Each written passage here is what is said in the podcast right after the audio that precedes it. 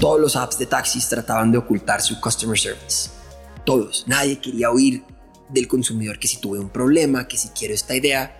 Y para tú hacer una sugerencia a alguna app de taxi era imposible. Escondían su email detrás de seis capas. El número de teléfono no aparecía. Nosotros dijimos, a la mierda, pongámoslo enfrente de todo el mundo en todo el momento. Cualquier email de confirmación ahí mismo puede hacer reply. En el app de taxi, uno de los cinco menús era respóndeme, dime dónde la estoy embarrando, dime cómo puedo mejorar. Y eso que tú decías de empujar el producto al consumidor, todos los features que sacábamos nosotros fueron market driven. No es que yo amanecí un día y dije, uy, propina, metámosle propina a esta vaina. Fue porque un consumidor nos escribió y nos dijo, mi hija está teniendo un ataque de asma. Pongo propina para que un taxi me recoja ya.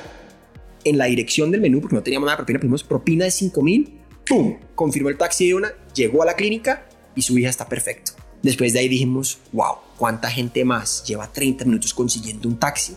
No lo consiguen y es una emergencia. Y estarían dispuestos a pagar 2 mil pesos más, 3 mil, 4 mil.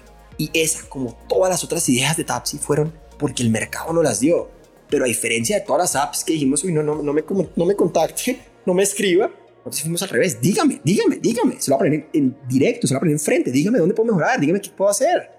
¿Te gusta este color? ¿Te gusta este? Todo. Sea market driven, no al revés. Unos cracks tratando de imaginarse qué le quiere el consumidor y, uy, nosotros lo tiramos. No, tú nunca vas a ser más inteligente que tus consumidores.